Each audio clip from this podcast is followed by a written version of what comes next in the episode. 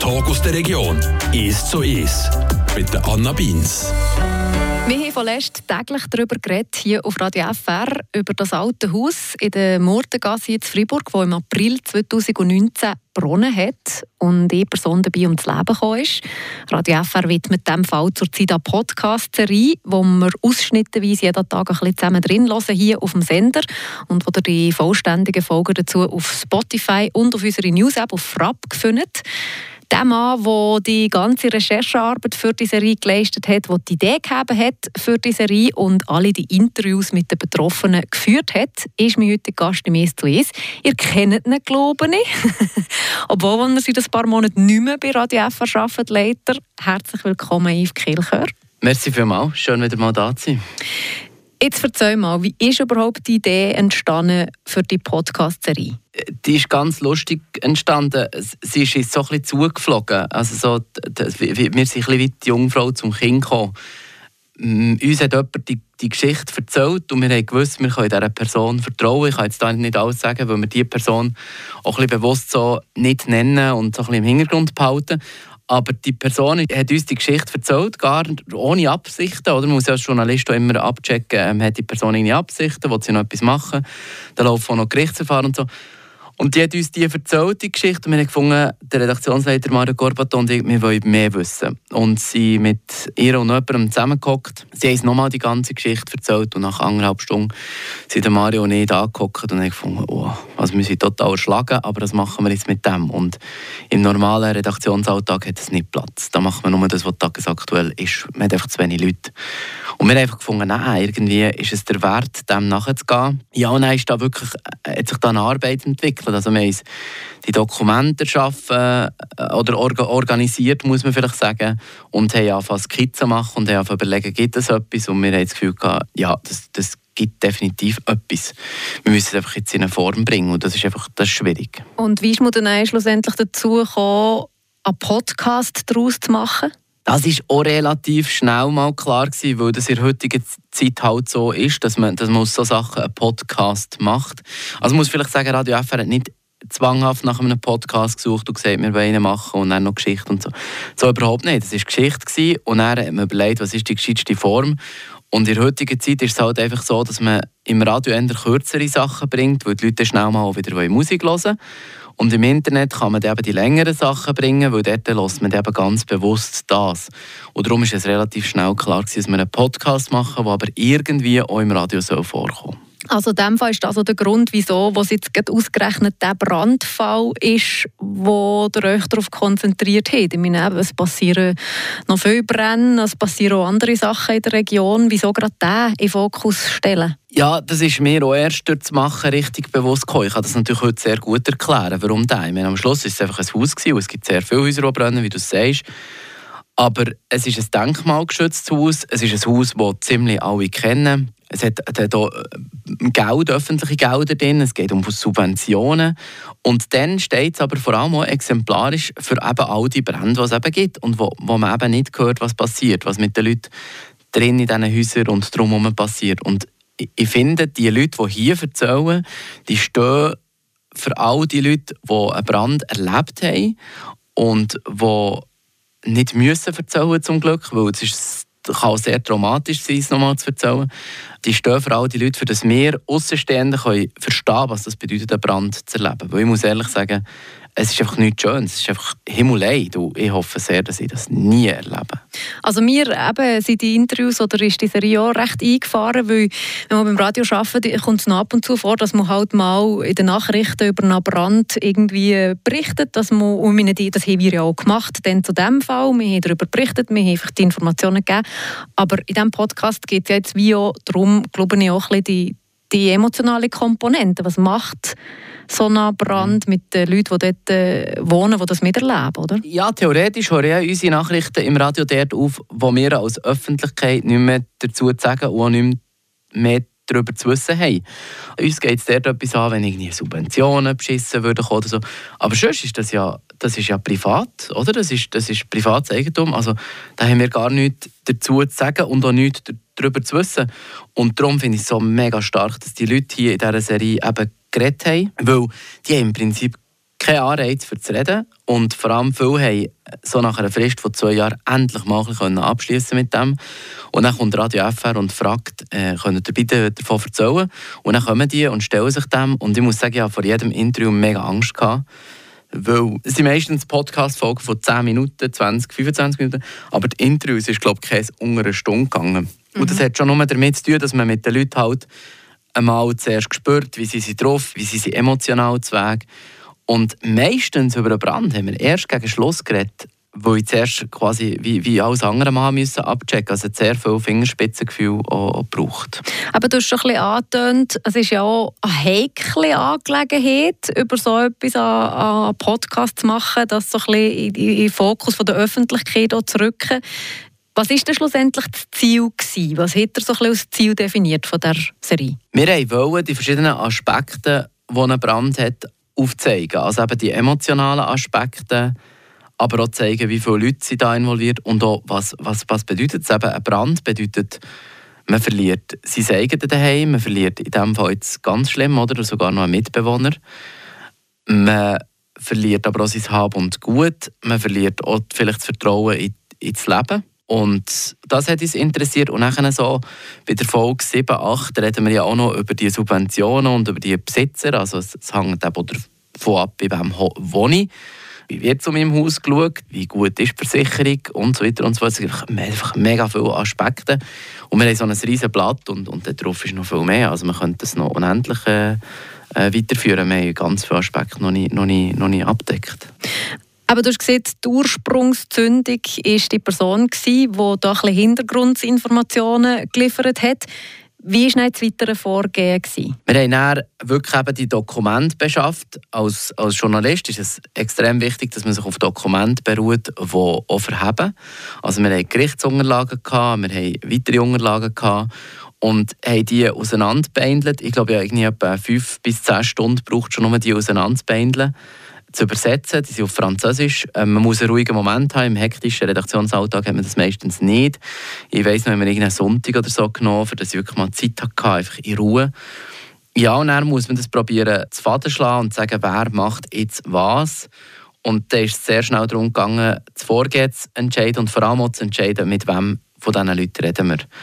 Wir müssen schauen, mögen sie überhaupt, wollen sie überhaupt, können sie überhaupt und so. Und dann haben wir die Interviews gemacht und dann hat man das ganze Material gehabt. Das war etwa sechs Stunden Material, glaube ich. Und dann hat man sich überlegt, in welche Form bringen wir das. Das haben wir auch noch nicht gewusst. Und da hatte ich wirklich am meisten Angst davor. Gehabt, bis wir auf die zündende Idee kamen, also der Mario Gorbat hat die gehabt, und ich bin immer noch grosser Fan, dass wir jede Folge einer Person widmen. Und so nähert sich ja die Serie in den ersten drei Folgen immer so ein bisschen am Brand näher an. In der vierten und fünften Folge hört man dann den Feuerwehrmann bzw. den Soldat, also so die, die sich mit dem Brand löschen, beschäftigen. In der sechsten Folge gehen wir auf das Todesopfer ein mit der Witwe und im siebten und achten Teil geht es nochmal mehr so ein bisschen um die finanziellen Aspekte und im neunten Teil äh, gibt es noch Fragen, die wir noch klären. Wir haben bis zum Schluss äh, gewisse Fragen nicht können klären leider äh, weil zum Beispiel die Eigentümer halt nicht interessiert waren, mit uns zu reden.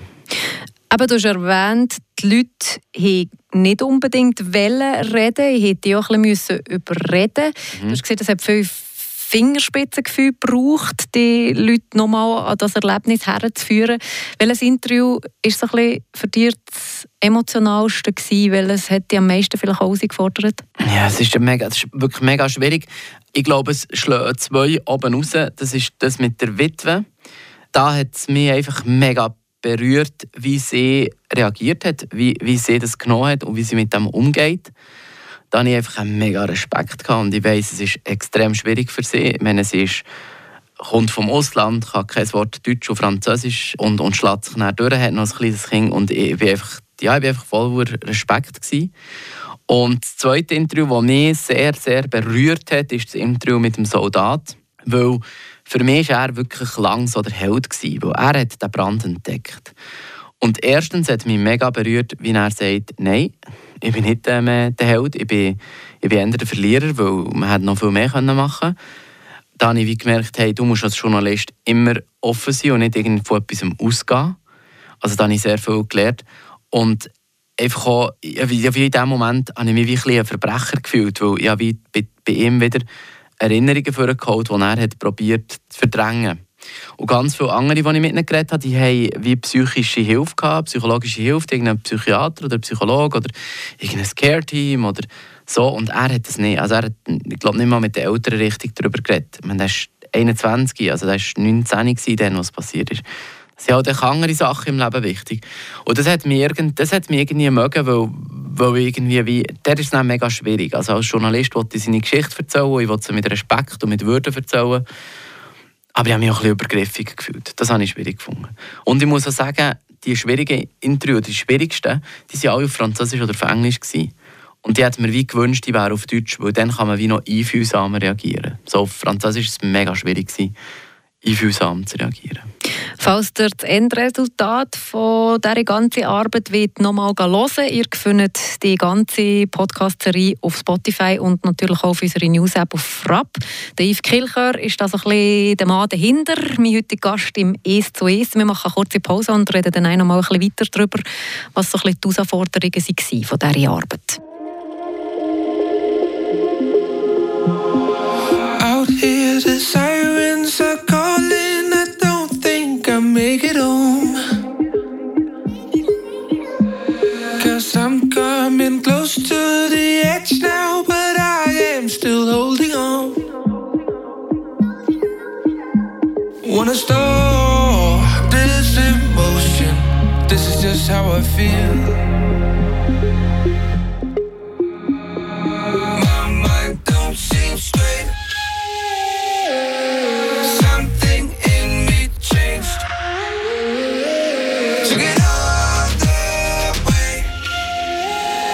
last. And it still feels good.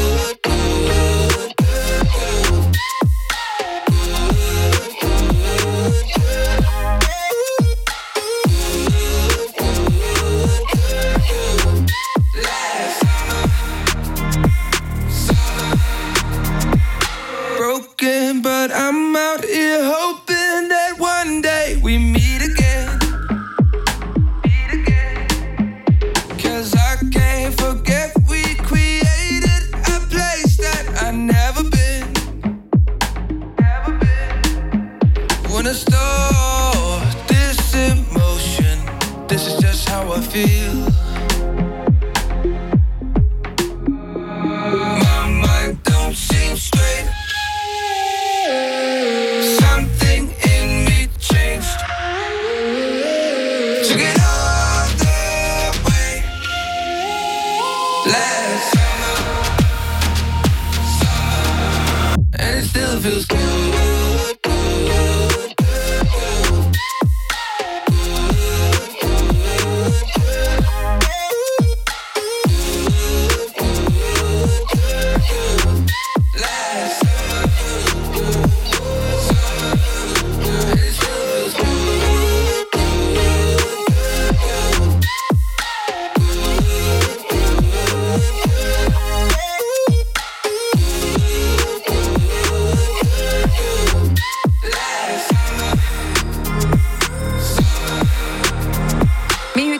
Gast im «Es zu Es» ist ein ehemaliger Radio FR-Redakteur und Moderator. Ihr kennt seinen Namen und seine Stimme, glaube ich, alle noch.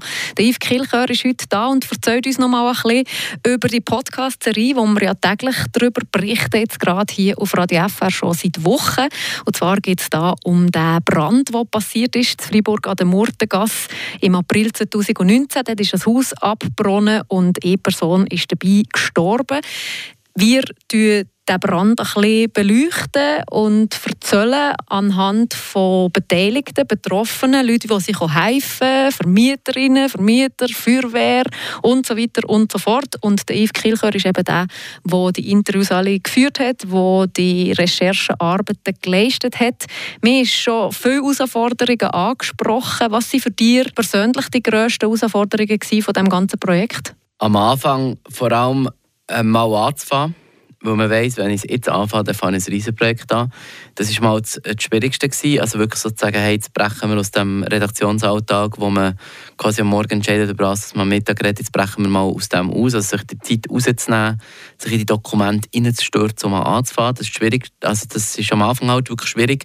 Und er, was vor allem emotional war, für mich waren die Interviews gewesen, und das habe ich auch gespürt. Also, ich habe konkret ein Zeichen bekommen, als ich in der Nacht von einem Brand geträumt habe. Das muss ich wirklich sagen, ich bin sehr, sehr, sehr in der glücklichen Lage, dass ich, dass ich, dass ich abschalten kann. Ich kann heimgehen und, und ich kann abschalten. Ich glaube, jetzt vielleicht beim Krieg, ja jetzt in meinem neuen Job mich sehr viel mit dem Krieg beschäftigt. Vielleicht dort äh, ist, ist mal etwas, aber grundsätzlich kann ich sehr gut abschalten, auch wenn es emotionale Situationen sind, hektische Situationen. Und bei diesem Projekt, bei diesem Brandfallprojekt habe ich wirklich gemerkt, ich träume davon und, und es hat mich wirklich beschäftigt. Das war es. Und am Schluss war es wirklich äh, so ein, ein Kämpfen mit der Zeit. Gewesen. Also wir haben wollte fertig kommen, bis dann, als ich hier bei Radio FR quasi meine letzten Tage hatte. Und das war wirklich, es war wirklich ein Kampf. Gewesen. Es war wirklich so ein bisschen Angst, gewesen, schaffen wir es, schaffen wir es nicht das waren so die Herausforderungen. Gewesen. Du hast gesagt, das Ziel war, so einen Brandfall eben jetzt nicht unbedingt von redaktioneller Sicht zu beleuchten, sondern eher vielleicht auch so ein bisschen auf emotionaler Ebene auch zu zeigen, sinnbildlich für, für alle Leute, die schon mal so etwas erlebt haben. Was bedeutet das eigentlich konkret im Leben von diesen allen beteiligten Menschen, wenn so ein Haus abbrennt? Das ist ja irgendwie, eben, wenn man es so in den Schlagzeilen gehört, abstrakt, wenn man nicht mit diesen Leuten redet, die gehört erzählen, dann kann man sich da mehr darunter vorstellen. Hast du das Gefühl, das ist noch gelungen mit der Serie? Ja, ich habe, ich schon das Gefühl, aber, aber nicht vor allem wegen uns, sondern vor allem wegen der Offenheit der Leute, weil die Leute so offen erzählt haben. Und muss sich das ja schon vorstellen, oder? Häufig in einem Radio oder in einem, in einem Medienunternehmen, dann lädt man jemanden ein für ein Interview oder trifft jemanden für ein Interview. Und wenn man sich das ganz genau überlegt, hat die Person irgendeinen Nutzen davon. Ein Politiker will wieder gewählt werden oder eine Politikerin, eine Ärztin will vielleicht ihre Studie irgendwie äh, durchbringen und ähm, die Gemüsebäuerin will irgendwie ihre Spargel verkaufen. Und das war hier noch. Die Leute haben kein Interesse, in das Radio zu kommen und uns zu erzählen. Die, Im Gegenteil, die, die hätten ganz gut gelebt, wenn man sie hat Ruhe mit dieser Geschichte und die hat die verdauen und wir kommen und wir kochen das alles nochmal auf und das hat bei ihnen etwas ausgelöst und, und das ist, glaube ich, dank ihrer Offenheit ist uns das gelungen. Und muss natürlich sagen, wenn, wenn es gelungen ist, dass wir das Ganze können zeigen können, dass es eben wirklich so wirkt, wie, wie wenn wir einfach ihre Welt können zeigen können, dann ist es super, weil hinten dran sind ganz viele Prozesse gelaufen hinten dran sind, sind, sind ja äh, natürlich ganz viele redaktionelle Prozesse gelaufen, eben mit Dokumenten studieren und mit schauen, was, wie, wen, wo und ist es, ist es fair, so wie wir es machen und kommen alle richtig zu Wort und stimmen die Fakten und so, das ist eine riesige Sisyphus-Arbeit. Und wenn man das nicht hört, dann ist es gut. Gibt es Sachen, die du im Nachhinein anders oh, würdest ja. machen? für sehr viel. Ja, ja, also ja, ja, ich, ich höre es jetzt auch nochmal, wenn sie rauskommen. Nicht für mich gut zu fühlen, sondern eher für wirklich mit Abstand nochmal zu checken, wie finde ich sie. Und ich, ich finde, für die Ressourcen, die wir hatten, sind sie gut, aber ich meine, man könnte noch viel mehr. Nicht länger, aber vielleicht noch mal detaillierter oder anders oder so. Ja, ja, und aber so mit dem Gespräch oder wie die Leute überkommen oder so, da, da jetzt nicht unbedingt mehr formell oder mehr, man hätte noch mehr kennen so. Ähm, das ist eine sehr gute Frage. Das ist eine schwierige Frage für mich, weil am Schluss habe ich mit einem Gespräch geführt. Die Rohdateien gibt es, also die kann man nachhören. Und, und, und nachher sind die Gespräche, habe ich die, habe ich die probiert in eine Form zu bringen. Man hat die natürlich gegengecheckt, aber das ist eine sehr gute Frage von dir. Ganz, ganz hundertprozentig kann ich, wenn ich ehrlich bin, nicht dafür bürgen. Ich kann, ich kann sagen, ich habe mein Bestes gegeben und ich habe probiert, die möglichst gut darzustellen und auch ich habe ja auch probiert zu zeigen, wenn ich falsch liege. Also ich habe beim Soldat zum Beispiel gezeigt, hey, ich bin völlig falsch. Ich habe immer gemeint, er ist ein Held und nein, er fühlt sich nicht als Held. So. Ich habe probiert, meine Schwächen auch zu zeigen, für auch ein zu zeigen, wie man hadert während so einer langen Zeit. Aber es ist eine gute, sehr gute Frage. Ich würde jetzt überhaupt nicht die Hand ins legen, dass ich das total richtig gemacht habe. Rückmeldungen von den Betroffenen zeigen, dass wir es getroffen haben. Aber es ist immer schwierig. Es ist wirklich, es ist wirklich, man probiert es natürlich, ihnen gerecht zu werden. Also das wäre jetzt auch meine nächste Frage gewesen. Hast du in diesem Fall Feedback bekommen von diesen Leuten? Ja, man, man hat es noch zeigen im, im, im engen, intimen Rahmen. Und dort ähm, sind die Feedbacks gut gewesen und sie haben alle Freude und so. Und das ist natürlich ein wichtiges Feedback, weil klar machen wir das nicht für ihnen zu gefallen, weil dann würden wir ja quasi ähm, als Journalist ja immer neutral sein. Mhm. Aber es muss so sein, dass sie sagen, mal, ich bin, ich bin gut wieder, wieder gekommen. Und das ist es Und sonst haben wir einfach Rückmeldungen von Leuten, die sagen, es sei super und es sei cool, dass wir das machen und dass Radio FR sich wirklich in ein Thema vertäuft und das aufzeigt. Und ja, also die Feedbacks bis jetzt sind positiv. Wem würdest du die Podcast-Serie empfehlen, zu hören? Ich würde es ehrlich gesagt wirklich allen empfehlen. Und zwar nicht, weil ich finde, wir müssen jetzt unsere Podcast-Serie hören, aber erstens finde ich, es kann bei uns allen leider brennen. Das kann uns allen passieren. Zweitens kann es uns allen passieren, dass jemand in so einen Fall kommt. Und ich glaube, man hat einfach das größere Verständnis. Und drittens, es kann uns allen passieren, dass wir jemanden kennen oder dass wir selber in eine Krise hineinkommen. Und ich glaube, es zeigt auch ein bisschen, was in einer Krise kann passieren kann, wie stark das ein Mensch kann sein kann, wie viel das er aushalten kann. Und vor allem zeigt es glaube ich, auch sehr klar, dass in einer Krise, wenn jemand in einer Krise ist, ist es völlig egal, was du machst, aber wichtig ist, dass du etwas machst, dass du ein Zeichen schickst, dass, dass du sagst, hey, ein Zimmer, du kannst drei Tage bei mir übernachten, also drei Nächte bei mir quasi verbringen und so weiter und so fort. Also ich finde so ein bisschen einfach, es ist eine gute Lebensschule, das, was die Leute erzählen. Darum würde ich es auch allen erzählen. Und ich habe den Test gemacht. Es ist im Fall nicht so, dass es nur Leute interessiert, die in Freiburg wohnen. Es geht auch über Kantonsgrenzen raus. Ich habe es mal in Zürich getestet, es funktioniert super. Ja, also mit mir hat das auch gemacht, dass ich wirklich verstanden habe, was das überhaupt bedeutet, wenn ihm das Haus abbrennt oder wenn schon nur irgendein Teil von der Wohnung brennt. Das hat riesige Konsequenzen für, also mental, aber auch einfach, eben, man hat auf einmal kein Daheim mehr, man hat Kleider, die, die kaputt gegangen. Also mir wird das auch, glaube ich, jetzt werden nie so Brandmeldungen anders lesen in der Zeitung.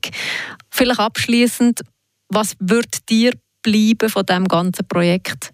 Also für mich ist einfach schon mal wie die grösste Arbeit die ich jemals in meinem, in meinem, in meinem Berufsleben gemacht habe. Ich habe mich glaube noch nie mit einem Thema so lange beschäftigt und so eingehend und so tiefgründig und müssen kämpfen dafür, dass ich Zeit bekomme und müssen mit meinen Emotionen hadern und Übrigens, ich habe praktisch niemandem etwas erzählt während dieser ganzen Geschichte, weil wir nicht wollen, dass das irgendwie auskommt und zwar nicht wegen, wegen dem äh, Podcast und irgendwie einem Spoiler-Alarm und so, sondern überhaupt nicht, aber wir haben zum Beispiel nicht wollen, dass plötzlich der Eigentümer das Ganze verbieten. Das könnte sie, sie könnten es gerichtlich verbieten, die Ausstrahlung. Also, mir wird, glaube ich, das bleiben. Das ist so das Größte, was ich jemals gemacht habe und, und wirklich ganz viel